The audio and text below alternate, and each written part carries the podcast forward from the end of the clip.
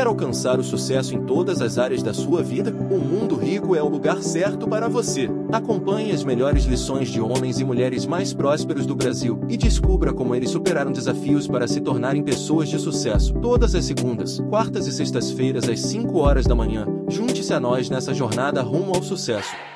Eu, como historiador, graduado, pós-graduado, experiente dada a idade, tento saber algo sobre o passado e todos me convidam para falar sobre o futuro.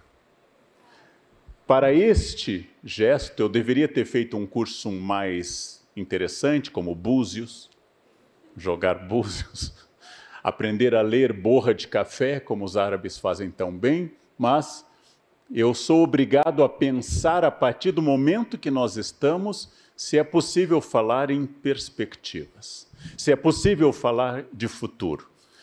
Todos e todas aqui presentes sabem que nós vivíamos um acróstico, uma sigla que eu utilizei durante uns 15 anos em palestras, que era o mundo VUCA, de volátil, incerto, complexo e ambíguo, variando apenas o U em inglês para o nosso incerto. Este acróstico perdeu sentido quando, em abril do ano passado, com a aceleração de alguns processos causados pela pandemia, surgiu o acróstico BUNNY, de frágil, de Brightel, de frágil, de ansioso, de não linear e incompreensível. O mundo é ansioso, haja vista a ascensão contínua das ações de companhias farmacêuticas que produzem remédio contra a ansiedade. Querem uma dica de investimento? Querem uma dica de futuro? Seu filho tem dúvida sobre o que fazer? Psiquiatria. Geriatria, talvez, nunca pediatria. A pirâmide etária está mudando, não há futuro para pediatras, há muito futuro para psiquiatras e geriatras. O mundo mudou bastante, ficou mais acelerado, e como eu costumo dizer, o mundo para o qual me preparei não ocorreu. Eu tive excelente formação no meu Rio Grande do Sul natal, tive excelente formação na USP, estudei fora, especialmente França e Estados Unidos. Nenhum professor me preparou, por exemplo, para iluminação de live. Nenhum professor me deu uma dica em Paris sobre lives. Mas, pelo contrário, insistiram com o que havia de mais recente em tecnologia, como mimeógrafos, retroprojetores, e essas coisas que hoje têm o mesmo sentido de esculpir um machado com pedra do Paleolítico. Então, a primeira característica deste mundo que acelera o processo de transformação e que vai atingir o líder é a capacidade de acompanhar mudanças que não são mais geracionais. Acompanhem, durante séculos a humanidade escreveu com penas de aves, como gansos e cisnes. A partir da Revolução Industrial surgiu a ponta da pena de aço. No fim do século XVIII, molhava-se no tinteiro a ponta da pena de aço, depois de mais de mil anos de uso de plumas de aves. No fim do século XIX, surgiu a caneta tinteiro, já com a própria bombinha dentro da caneta. Na década de 1930 surgiu a esferográfica. Entre uma coisa e outra, no mínimo 50 anos. E hoje, quando você leva seu iPhone do ano passado, porque ele tem um problema. O homem olha para você como se você apresentasse uma tábua de argila com escrita cuneiforme. E não tem mais nem fonte para isso, doutor. Não tem mais nem, porque isso aqui já é de abril do ano passado. Essa mudança ela é muito rápida e ela não pressupõe mais a possibilidade daquilo que fez a geração do meu pai, formada em direito na Federal de Porto Alegre, que era receber seu diploma em 1959, colocar na parede e passar 52 anos como advogado com aquele diploma, sem nunca ter feito MBA, curso, atualização, summit e o escambau. Só aquele curso. Hoje, se você já está graduado há cinco anos, você está defasado. Se você não fez outra graduação, uma pós-graduação ou cursos. Hoje não é mais possível que você decida gastar como se fosse um investimento, decida gastar o seu conhecimento da graduação ao longo dos anos. Você precisa ter o que hoje é moda dizer chamado learnability. A learnability é a grande característica de liderados e de líderes. O modelo de liderança que se exaltava há 50 anos era ainda o modelo do século XIX. Homens decididos, enérgicos, ligeiramente autoritários. Estes eram os grandes construtores de impérios. Este é o modelo do século XIX, com transição no século XX para grandes magnatas. E estes homens que construíram indústrias de automóveis, como Ford, indústrias de aço e petróleo, como Rockefeller e outros, estes homens eram louvados pela sua capacidade de energia, de imposição de valores. Sempre foi uma virtude louvada em líderes homens. Quando as mulheres tinham as mesmas características, eram insensíveis, autoritárias ou excessivamente racionais. Isso foi uma coisa que não mudou. Tudo que é virtude nos homens é defeito nas mulheres, no mesmo campo. Então, nós temos na liderança tradicional um gesto de ser iluminado. O modelo do líder do século XX é Churchill. 1940, o momento mais sombrio da história das Ilhas Britânicas. A França caiu, a Holanda caiu, a Noruega caiu, a Bélgica caiu, a Inglaterra está sozinha, lutando contra a Europa inteira. O parlamento sugere a Churchill: faça as pazes com a Alemanha, faça um acordo de paz. O Partido Conservador diz a ele: faça a paz. O rei George VI diz a ele: faça a paz. E ele diz: não, não se faz paz com um ditador nazista. E ele estava certo. A decisão de Churchill entre 40 e 41 de sozinho enfrentar o mundo é uma decisão que se revelou adequada, gesto de um líder que não baseava sua decisão em um mínimo múltiplo comum, ao contrário de muitos de hoje, em que a decisão é simplesmente a soma de todas as decisões, o líder Churchill teve uma visão: precisamos resistir, lutar, que um dia os americanos entrarão nessa guerra. Um ano depois, a União Soviética, e no fim do ano seguinte, os americanos entraram na guerra. Isso mudou tudo. A indústria norte-americana e o exército russo venceram a Alemanha nazista e Churchill estava certo. E isto é louvado, e ele ganhou o prêmio Nobel como escritor de língua inglesa, e ele se transformou num dos líderes mais festejados, foi ministro novamente, 51 a 55, e quando faleceu em 1965, ele era um dos homens mais celebrados do antigo Império Britânico, que ele também viu desmoronar desde a independência da Índia em 47. Era o maior enterro da história do Reino Unido, superou o da Rainha Vitória. Hoje o maior é o da Lady Di. A rainha Elizabeth, você sabe, nunca morrerá. Então nós não poderemos fazer essa comparação. Ela é uma Highlander e não vai. Aliás, o primeiro primeiro-ministro dela foi Churchill. Mas tadinho, né? Passou. Passou como tudo. Tudo passa, menos a rainha Elizabeth II. Então, este líder era o líder do passado. Um líder que teve várias virtudes. A primeira delas, aprendeu porque Churchill tomou uma péssima decisão na Primeira Guerra, a Batalha de Galípoli. Churchill tomou péssimas decisões financeiras como Lorde do Tesouro. Churchill quase foi à falência durante a crise de 29, pessoalmente. É um homem que acumulou erros e já com uma idade em que não se começa mais na política, tornou-se primeiro-ministro em 1940. Logo, nós estamos falando de um homem que aprendeu, mas que tomou decisões muito solitariamente. Enfrentou pressões da esposa, do rei, do parlamento e do seu partido e bateu o pé e convenceu pessoas ao caminho que nós sabemos o mais correto. Acontece que hoje esse tipo de liderança sempre louvamos o carisma e a capacidade de continuar aprendendo, mas a liderança de hoje é mais complexa. Porque o mundo está tão diverso, o mundo está tão variado, que nenhum líder consegue ver todos os aspectos, ele precisa ouvir mais aquilo que, há mais de 2.500 anos, era um conselho do general Sun Tzu na arte da guerra.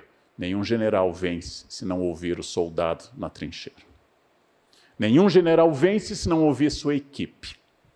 De um lado, a advertência de um líder chinês pré-dinástico, dizendo: cuidado, General que se isola no quartel-general perde a guerra. Não avalia o terreno, não vê o moral das tropas. Mesmo conselho dado na peça Henrique V de Shakespeare, quando Henrique, disfarçado de soldado, percorre o acampamento na véspera de uma batalha importante da Guerra dos Cem Anos. Churchill é um modelo de carisma e de escrita da língua inglesa. É um modelo de ironia. As frases dele até hoje causam impacto pela sua ironia que vocês devem conhecer. Mas Churchill hoje seria um péssimo primeiro-ministro porque as ilhas britânicas são completamente diferentes.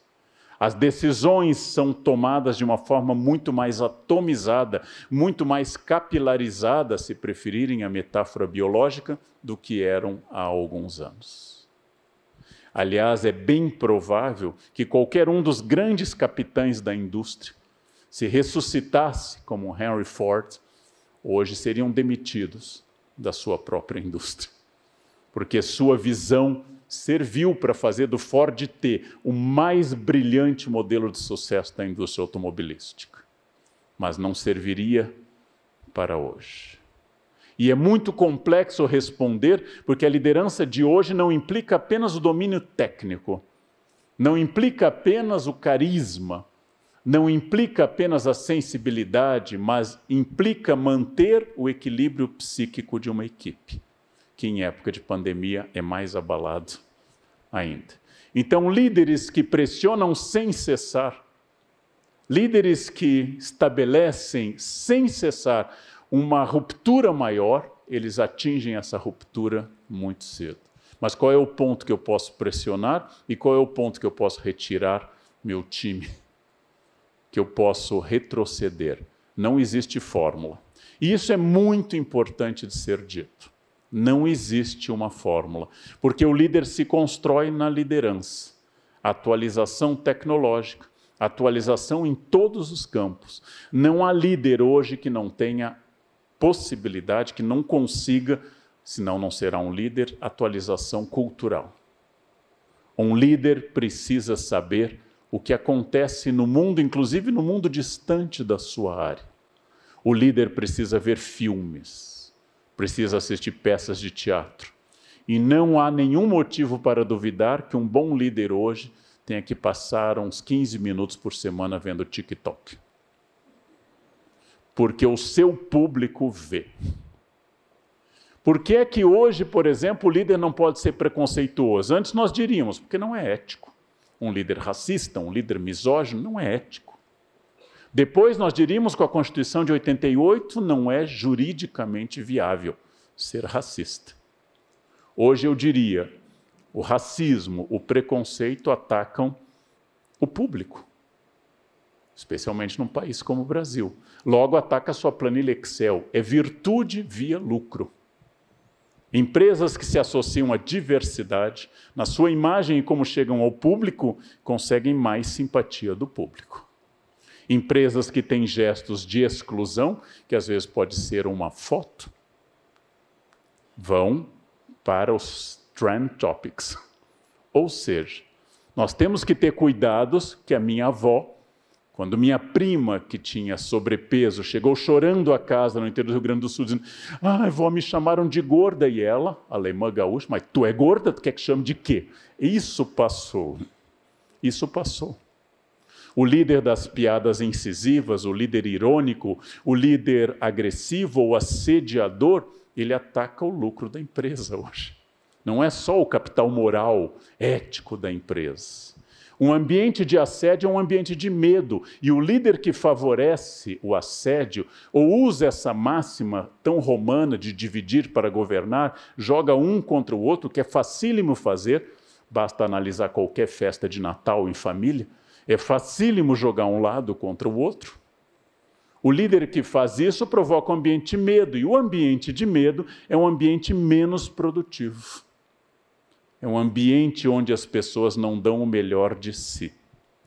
Qual é a grande virtude desse líder que está se desenhando nesse mundo VUCA Bunny?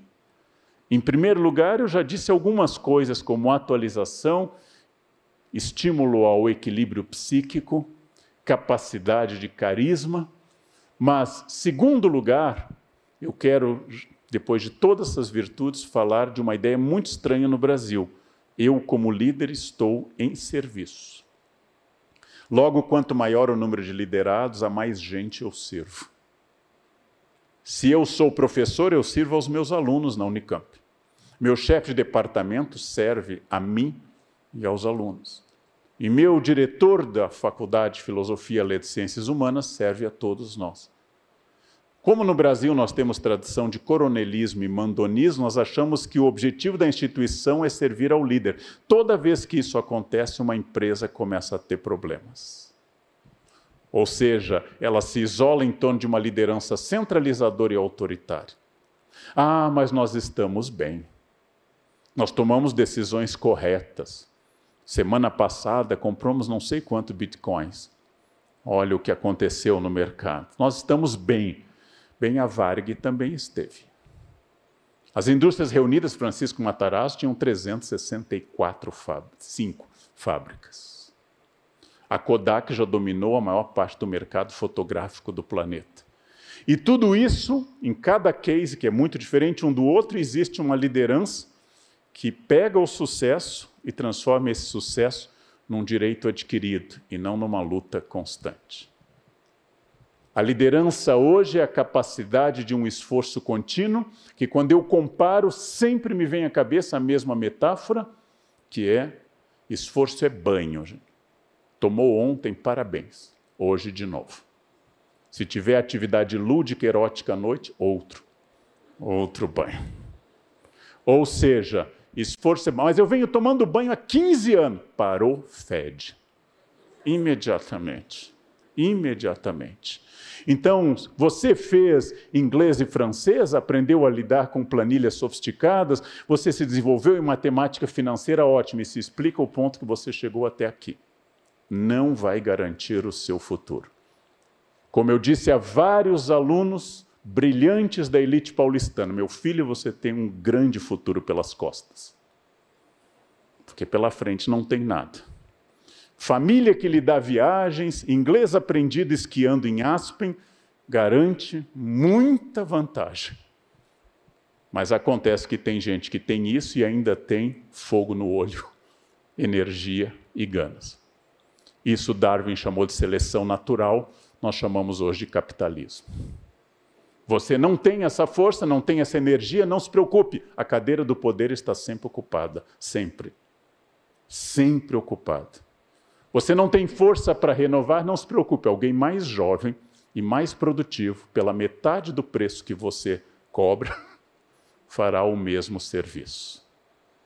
A cada momento isso deve servir para uma ideia de desenvolvimento contínuo, de prazer em ser melhor, de reinventar-se, de competir consigo mesmo, de como pessoa perfectível pensar eu como líder eu, como líder, tenho que estar melhor esse ano do que eu estava há cinco anos. A promessa que eu fiz à minha família quando vim para São Paulo fazer pós-graduação em 1987, ao recebê-los a primeira vez, num apartamento que era de facílima limpeza, porque bastava sentar no meio e esticar a mão que alcançava toda a extensão da área construída, eu disse: a cada ano que vocês me visitarem, eu estarei melhor. E foi verdade. Considerando o ponto de partida, não foi um grande esforço, mas a cada ano eu estive melhor.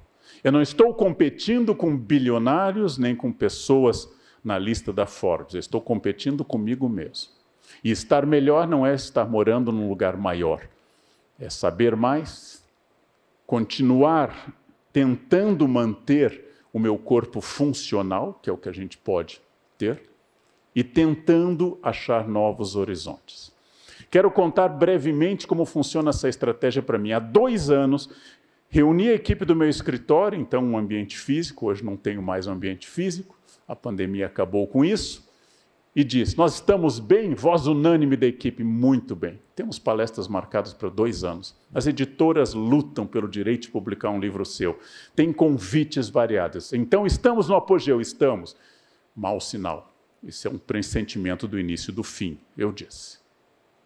Se nós estamos aqui, isso é a lua de mel. Depois vem as bodas de prata, de ouro, e assim por diante. É hora de reinventar tudo. Onde eu posso crescer? No Brasil, talvez não. Vamos para o exterior. Vamos preparar para o ano que vem uma palestra em inglês muito boa, uma em espanhol muito boa. Vou publicar em inglês e espanhol para acompanhar a palestra um livro. E a minha equipe conseguiu, logo, abril de 2020, palestra em Nova York, local nobre. Palestra pronta, data show comprada a preço de ouro, livro publicado Veio a pandemia, tudo fechou.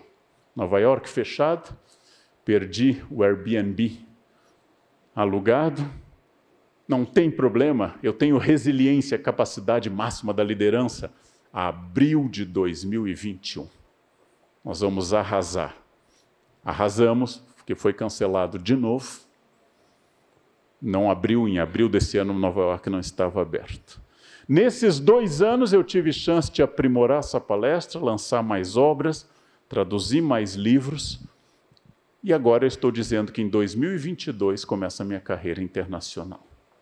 Eu não sei se ela vai começar, ou se a variante Delta, Y, Ômega vai triunfar.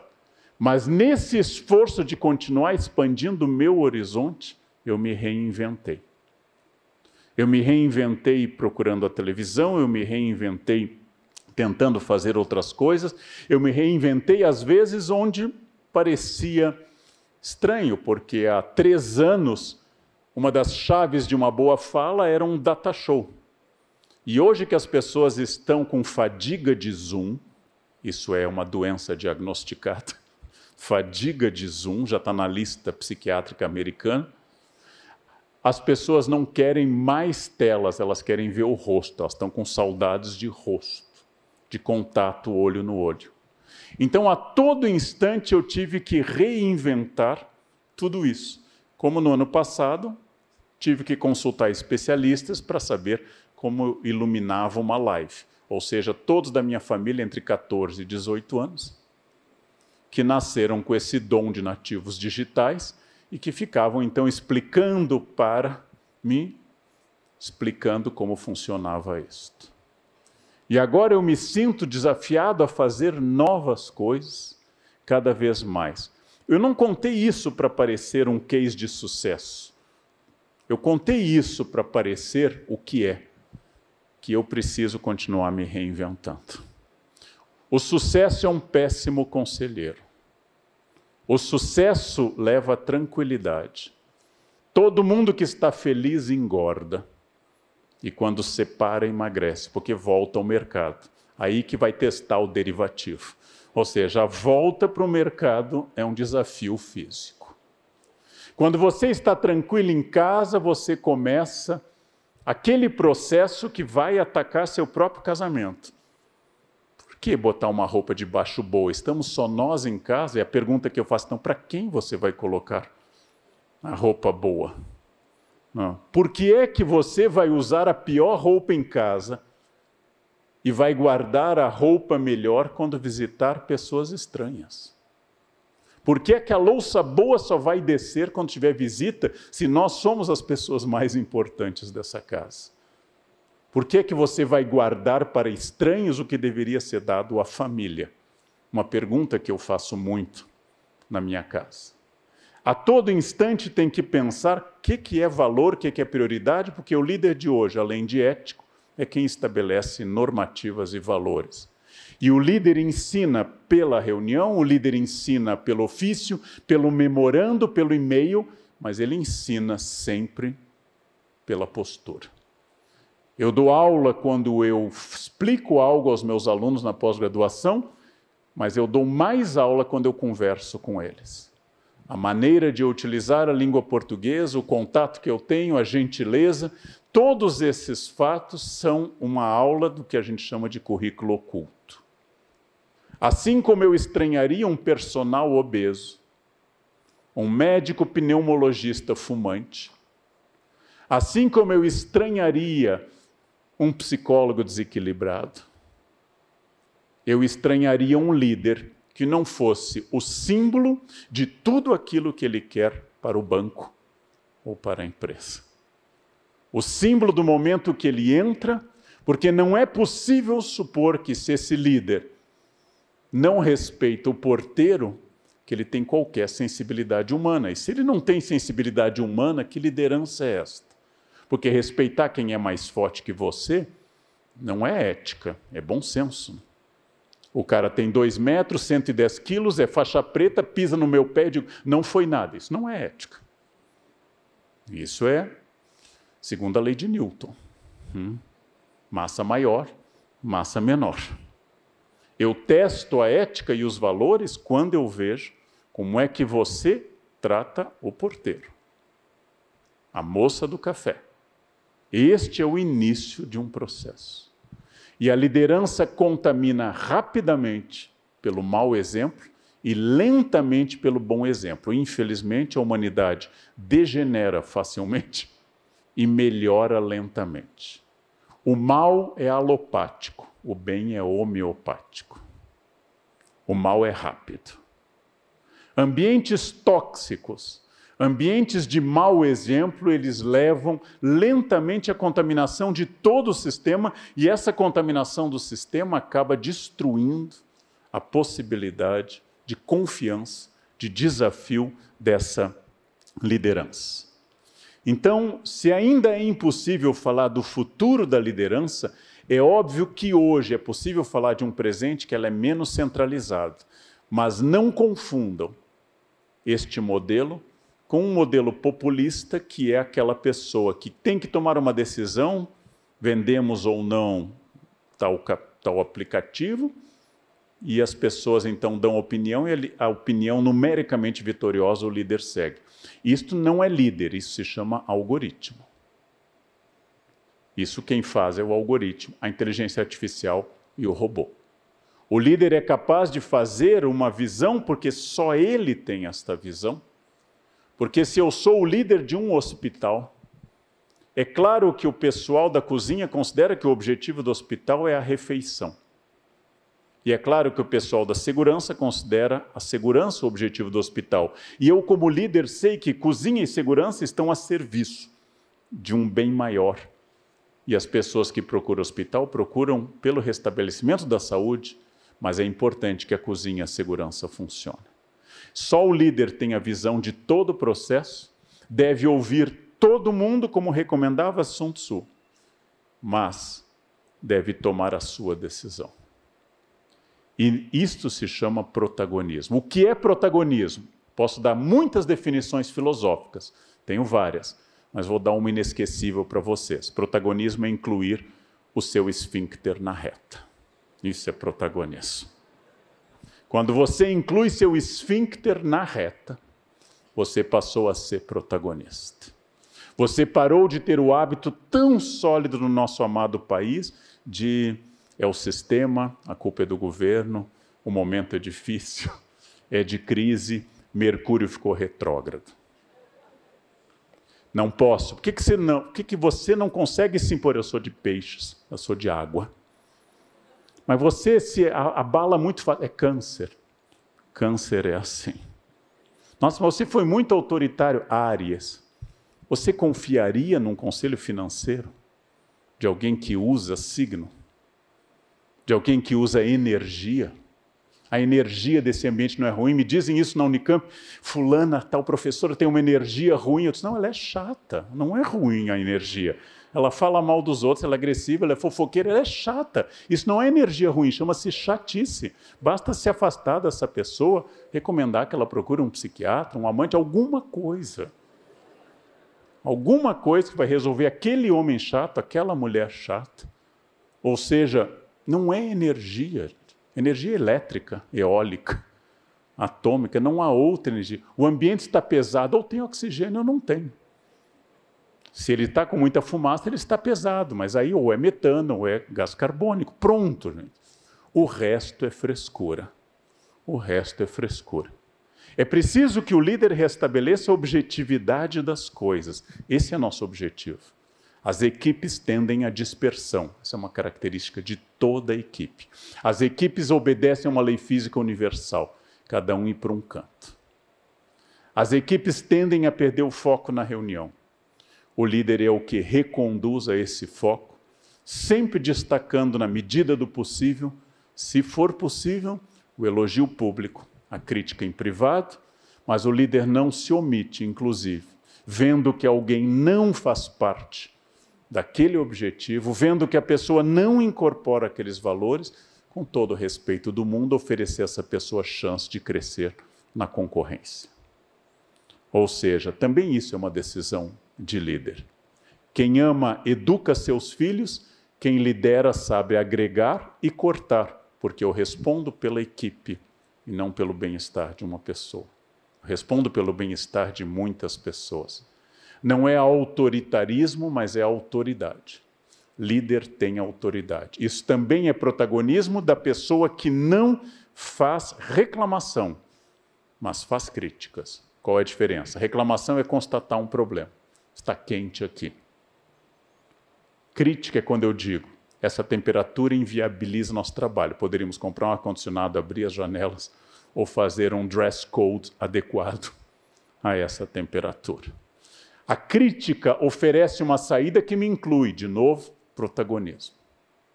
Mas nós somos tentados permanentemente, nós somos seduzidos pela ideia de que a culpa tenha que estar no outro.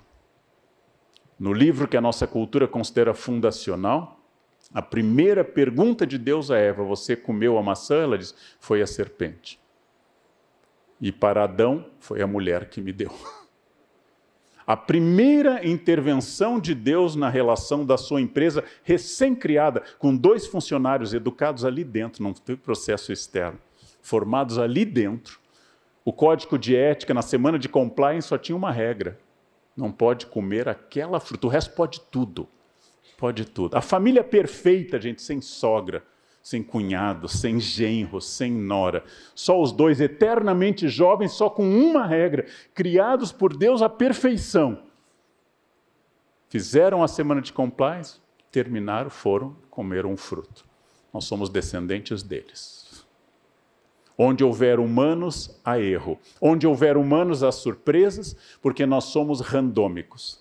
Ao contrário das abelhas, ao contrário das formigas. Abelhas e formigas são animais perfeitamente adaptados que obedecem 100% ao instinto e ao código genético. Nenhuma abelha operária amanhece com instinto republicano. Vamos derrubar essa rainha vagabunda que só dilapida o tesouro da colmeia. Abaixo o zangão, viva o poder das abelhas. Não existe feminismo entre as abelhas, não existe socialismo. Não existe liberdade, não existe dúvida, não existe crise, não existe insônia, porque ela só tem uma tarefa. A mesma tarefa que faz o salmão procurar o rio que ele nasceu, que faz a abelha colher o pólen, que faz a formiga cultivar os fungos que alimentam o formigueiro. Mas nós somos livres. E sendo livres, somos randômicos. E sendo randômicos, somos o pior grupo para ser liderado. Porque quando o macho alfa da alcateia de lobos diz, é por aqui todos seguem. Quando o macho alfa de um bando humano diz, é por aqui, tem mais quatro macho alfas, cinco betas mal resolvidos, seis que ainda não sabem qual é a sua posição na alcateia, um indeciso e alguém que não escutou. Nós somos terríveis, mas nós temos uma capacidade com a qual eu quero indicar uma outra habilidade da liderança. Yuval Harari autor do best-seller Sapiens, Homo Deus e 21 lições, que eu recomendo a todos. Yuval Harari fala muito da revolução cognitiva ocorrida há 70 mil anos, quando nós humanos passamos a contar histórias e acreditar nelas, sobre valores abstratos, como Estado, origem divina dos reis. E essas crenças abstratas construíram pirâmides.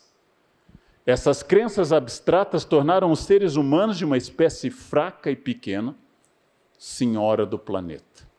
Minha pele é inferior à de quase todos os mamíferos, minhas unhas são inferiores à de quase todos os meus irmãos mamíferos, minha força é menor de que todos os meus irmãos imediatos, os símios superiores, ou seja, gorilas, orangotangos, chimpanzés, macacos bonobo. Eu sou menos em força e velocidade todos os meus similares mamíferos. Nado pior que outros mamíferos como os golfinhos. Não tenho habilidade de voar. Se eu pegar muito sol, tenho insolação. Ou seja, eu sou um desastre biológico, mas graças à revolução cognitiva eu posso criar histórias. E essas histórias que o Yuval lembram que podem inclusive incluir conceitos como democracia e direitos humanos, que são conceitos abstratos. Essas histórias podem reunir um grupo e fazer desse grupo o construtor de uma pirâmide, construtor de um Estado democrático, construtor de grandes obras de engenharia, porque um grupo compartilha de uma ideia em comum que líderes e liderados passam a debater. Então, aqui vem dentro dessa estrutura humana outra habilidade humana fundamental. O líder é aquele que é capaz de formular narrativas que entusiasmem, agreguem, formem e conduzam as pessoas. O líder é aquele que faz você se sentir parte de um sistema e, como parte de um sistema, com vontade de colaborar. O líder é aquele que, acreditando num projeto em comum de sucesso pessoal, de realização, de felicidade, de direitos, de pleno potencial desenvolvido, ele consegue comunicar isso a mais pessoas. Porque as tarefas mecânicas, repetitivas, elas tendem a desaparecer. Vejam, ascensorista é uma profissão que só existe hoje em alguns prédios de Brasília porque nenhuma empresa vai contratar alguém pela CLT para ficar sentado apertando o botão, algo que o software faz muito melhor.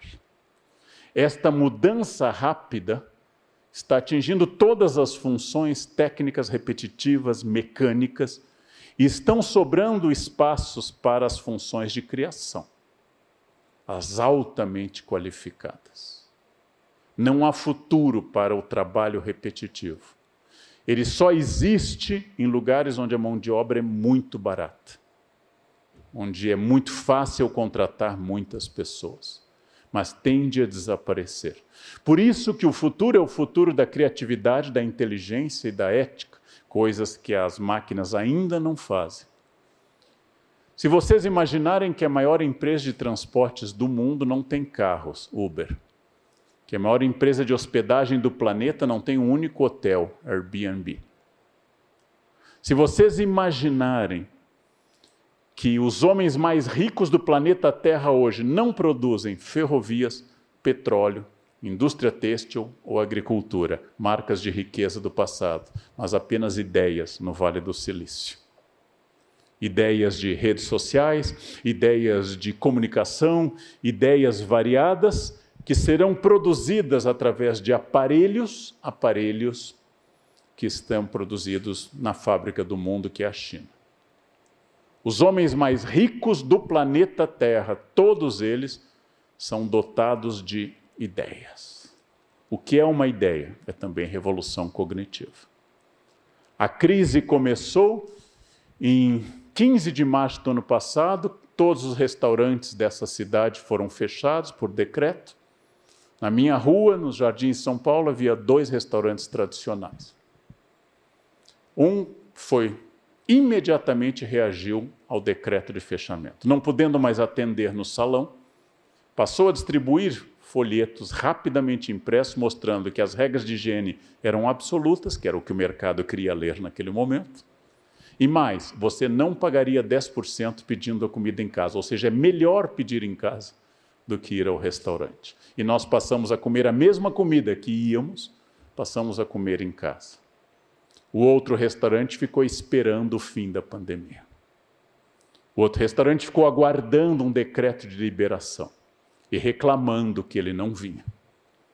Um ano depois, os restaurantes reabrindo, primeiro com capacidade parcial, depois total, aquele restaurante ficou esperando comunico às senhoras e aos senhores, quebrou. Não aguentou. Não há capital que resista a essa erosão de quase um ano. E o outro restaurante que se adaptou rapidamente, não apenas recuperou seu público presencial, mas agora tem uma expansão dos seus negócios pela entrega de comida. E o que é isso, gente? Ideia, revolução cognitiva a ideia de que mais gente agora está comprando via internet. Mais gente está apostando na internet, especialmente os que resistiam a internet, que são as pessoas da minha geração em diante, vocês sabem, quanto menos colágeno, mais desconfiança da internet. Essa é uma regra social. E algumas líderes, amigas minhas, como aqui tivemos ou teremos a Maria, eu vi a imagem da Luísa Trajano, entenderam isso rapidamente. É o futuro. É isto. Saíram do modelo venda de balcão e deram este salto. Isso é uma liderança que logo percebeu uma tendência e implementou esta tendência. E como diz a Luísa Trajano, eu não espero um sistema estar perfeito para implementar. Eu implemento e às vezes ele tem defeitos, eu vou melhorando porque a velocidade exige que você termine de montar o carro na estrada hoje. É isso que a nossa velocidade exige. Eu não tenho tempo hábil para fazer todos os testes. Assim como nós produzimos uma vacina em tempo muito curto, sem estudos massivos de centenas de milhares de pessoas, porque a nossa necessidade de vacinas era maior do que era quando se deduziu em quatro anos para fazer a vacina de cachumba ou 20 para fazer a de varíola no fim do século XVIII. Ou seja, eu tenho diante de mim um desafio de velocidade, de eficácia, que é extraordinário, por isso o jogo hoje não é um jogo para amadores, mas é a crise que testa um líder. E isto é igual à época de Churchill. É igual à época de Napoleão, surgido no, na crise do antigo regime da Revolução Francesa. É a crise que testa um líder.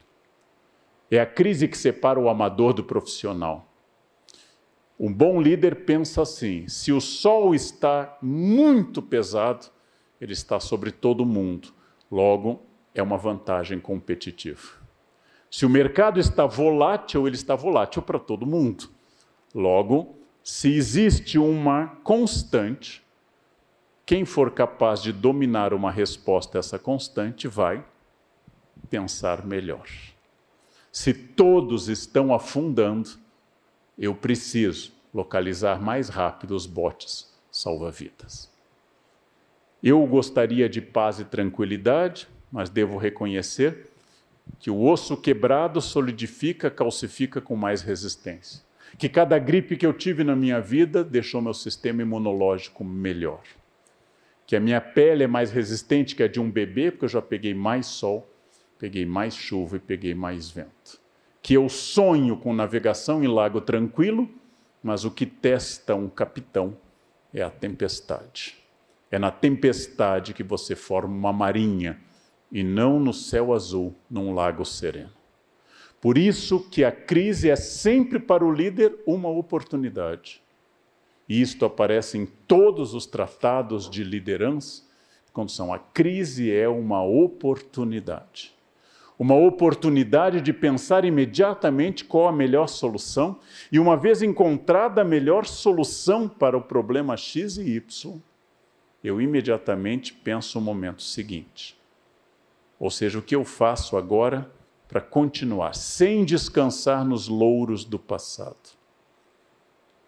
Não é possível que você se convença numa balada quando você pergunta a uma menina, me fale sobre você, a dizer, eu fui Miss Sorocaba em 1980. Esse não é um bom argumento. Porque em 1980 eu era um rapaz de cabelo loiro, bonitinho.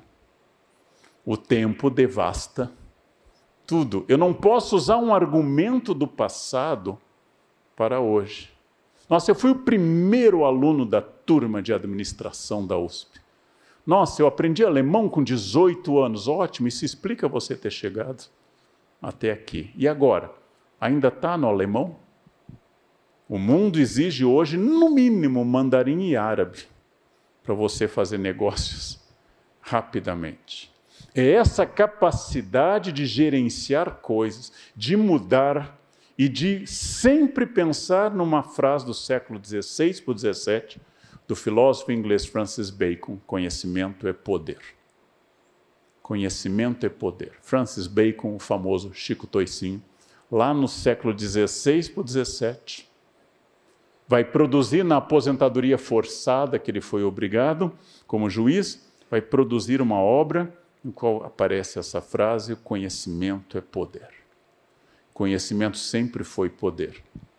E o líder é aquele não que sabe tudo, porque o líder é perfectível e não perfeito, mas é aquele que sabe indicar onde nós podemos procurar. Cercar-se de boas pessoas, não temer capacidade. Líderes que temem capacidades da equipe são líderes ruins. Líderes que invejam habilidades de alguém da equipe, líderes que enfrentam alguém da equipe pela sua evidente capacidade, são líderes ruins. Na verdade, eles funcionam como aquele mau professor que, na verdade, é só um aluno mais adiantado. Quando é que eu sou um mau professor? Quando eu, do alto da minha experiência, uso do meu conhecimento para marcar poder com um aluno meu. É claro que eu sei mais do que um aluno meu naquele campo específico. Mas eu não sou um aluno mais adiantado. Eu não sou alguém que está fazendo jiu-jitsu há 10 anos e debocha do faixa branca. Eu sou um mestre. E como tal, eu não estou competindo com os meus alunos. Um bom líder não compete, pelo contrário, identificando um talento na equipe, reforça esse talento, faz que esse talento brilhe ainda mais, oferece chances para que esse talento continue produzindo dentro da empresa. Aquilo. Isso é um líder que vai incorporar, incentivar. A coisa mais difícil para lidar em casa ou em empresa é com a nossa vaidade. Vaidade é o pecado mais original de todos. A vaidade é o grande desafio. E hoje, uma pessoa que controla a sua vaidade para tornar a sua ação mais produtiva, esta é uma pessoa que tem muito futuro. O futuro pertence a quem controla a sua vaidade, mas não apenas com humildade, como quer parecer às vezes, mas como eu digo, controla a sua vaidade pela vaidade. É porque eu sei que eu tenho tais e tais habilidades que eu não vou exibi-las a todo instante. É porque eu sei que essas habilidades podem causar desconforto no grupo que eu não vou falar delas a todo instante. Essa segurança é a segurança da maturidade de um líder. E por maturidade eu não associo a idade, mas a maturidade ocorre em jovens e às vezes escasseia em pessoas mais velhas. A maturidade é a capacidade de colocar as coisas em perspectiva, e a liderança é basicamente a capacidade de colocar coisas em perspectivas. Qual a relevância desse fato? Que relevância terá daqui a um ano? Se eu não consigo controlar essa vaidade, se eu me acho desafiado pela equipe, a equipe sente isso como o cachorro sabe quem tem medo no grupo e vai naquela pessoa. Vocês sabem disso. Quem tem medo de cachorro, o cachorro avança em você. Odeia barata, você sabe que a barata voadora vai chegar sobre você. Sobre você. Minha mãe odiava cabelo na comida, encontrava em Paris, em Nova York. Em São... Eu não procurava cabelo em lugar nenhum, nem em mim, nem na comida, não encontrava nunca. Minha mãe odiava e achava cabelo tufos de cabelo nos restaurantes cinco estrelas do planeta Terra. Alguns chamam isso de karma. Aquilo que você tem lhe acontece. O líder não pode ter medo da sua equipe, deve conhecer, somos todos seres humanos, e quanto mais eu conhecer minha equipe, mais e mais eu vou poder extrair o melhor de todos. E o líder vai formando novas lideranças, o líder vai estimulando novas lideranças que possam assumir grupos menores e, com o tempo, até cargos maiores, porque o líder cresce com os liderados. Estou apontando um modelo ideal de líder, eu estou apontando um modelo ideal de comando, que naturalmente, na prática, ninguém tem todas essas virtudes. Ninguém é perfeito, mas todas e todos aqui sentados aqui ou acompanhando via internet são perfectíveis. Perfeito, do latim perfectum, é feito até o fim. Ninguém chegou ao fim aqui. Ninguém chegou até o fim. O fim, a última experiência, a experiência mais decisiva é a morte. Eu sou perfectível e eu posso melhorar a cada nova etapa. A liderança é feita de uma ampliação de visão. Se você lembra de um fato há cinco anos em que você perdeu o equilíbrio, teve uma discussão no trânsito, teve uma discussão no trabalho, em família, e lembra com vergonha disso, porque você teve uma overreaction a uma coisa pequena, parabéns, você cresceu. A vergonha é sinal de uma consciência que você tem hoje. Durante 27 anos fui para a Unicamp várias vezes por semana e muitas vezes um motorista cortava a minha frente, às vezes no pedágio, na Bandeirantes, minutos, segundos antes de eu entrar na praça de pedágio, alguém passava à minha frente. E às vezes, atacado de alguma fúria, possuído por algo, o motorista baixava o vidro e mostrava o dedo do meio. Uma vez um colega meu do Unicamp perguntou, ele mostrou o dedo para você? Eu disse, pois é, mas não me seduziu, não não achei o dedo expressivo, aquele dedo que dá vontade de seguir.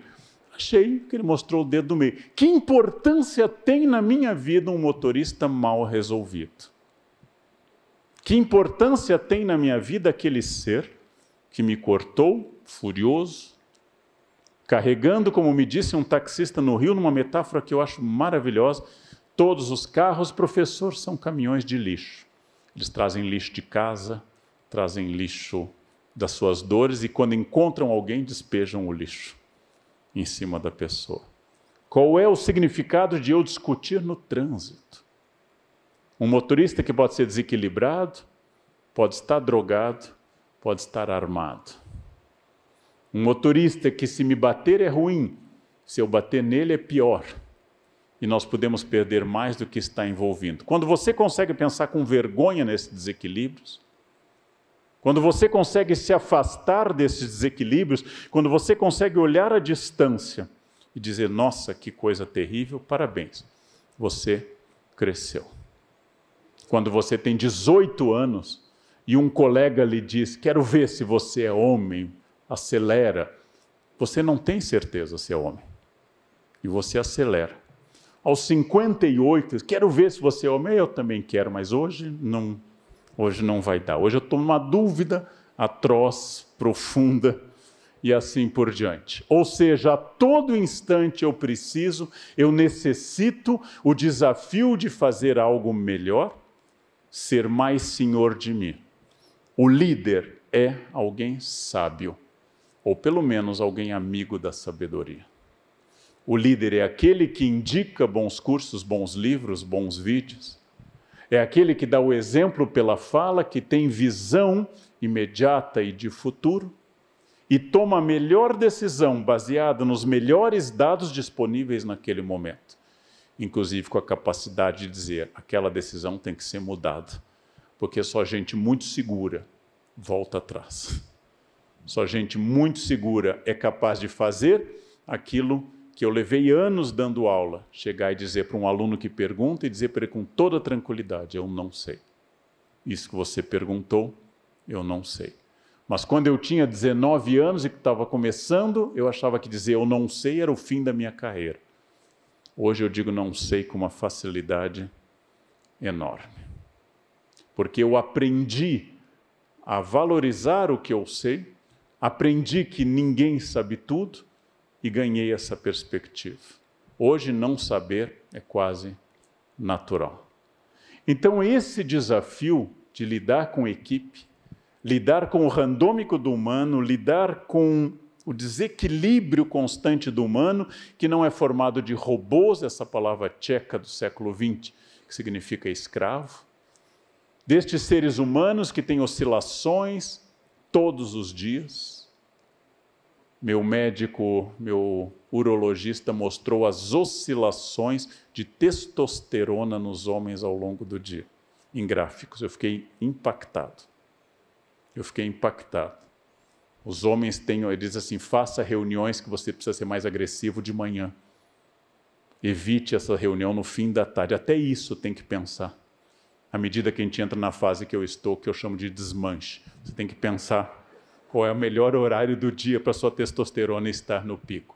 Ou seja, nós somos máquinas oscilantes, somos máquinas instáveis, e sobre esse universo de dúvidas, de gente olhando para si, existe alguém que é o líder, que aponta um caminho, que busca uma solução coletiva, que escuta todo mundo, que estuda sem parar e que tenta sempre o melhor para o grupo e o grupo se liga a ele, porque o grupo entende que ele é uma referência.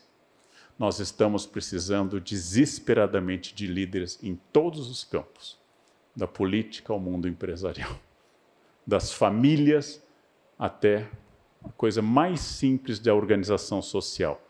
Sejam líderes, aceitem o desafio, aceitem o crescimento, porque o líder é um vetor de crescimento. Muito obrigado pela atenção generosa de vocês. Obrigado. Obrigado. Você gostaria de viver de YouTube, fazer seu próprio horário, trabalhar de onde você quiser e principalmente gerar muita receita? Finalmente a gente lançou o Viver de YouTube, que é o único treinamento no mercado que vai te acompanhar do absoluto zero até a criação do seu canal de sucesso. Basta garantir sua vaga clicando no botão abaixo para começar seu império no YouTube, hein?